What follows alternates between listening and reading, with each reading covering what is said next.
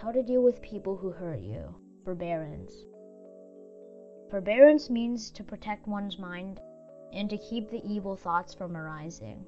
What we shall endure is not things or people from the outside, but afflictions from within. Mind of hatred is not a strong one, and forbearance is not surrender either.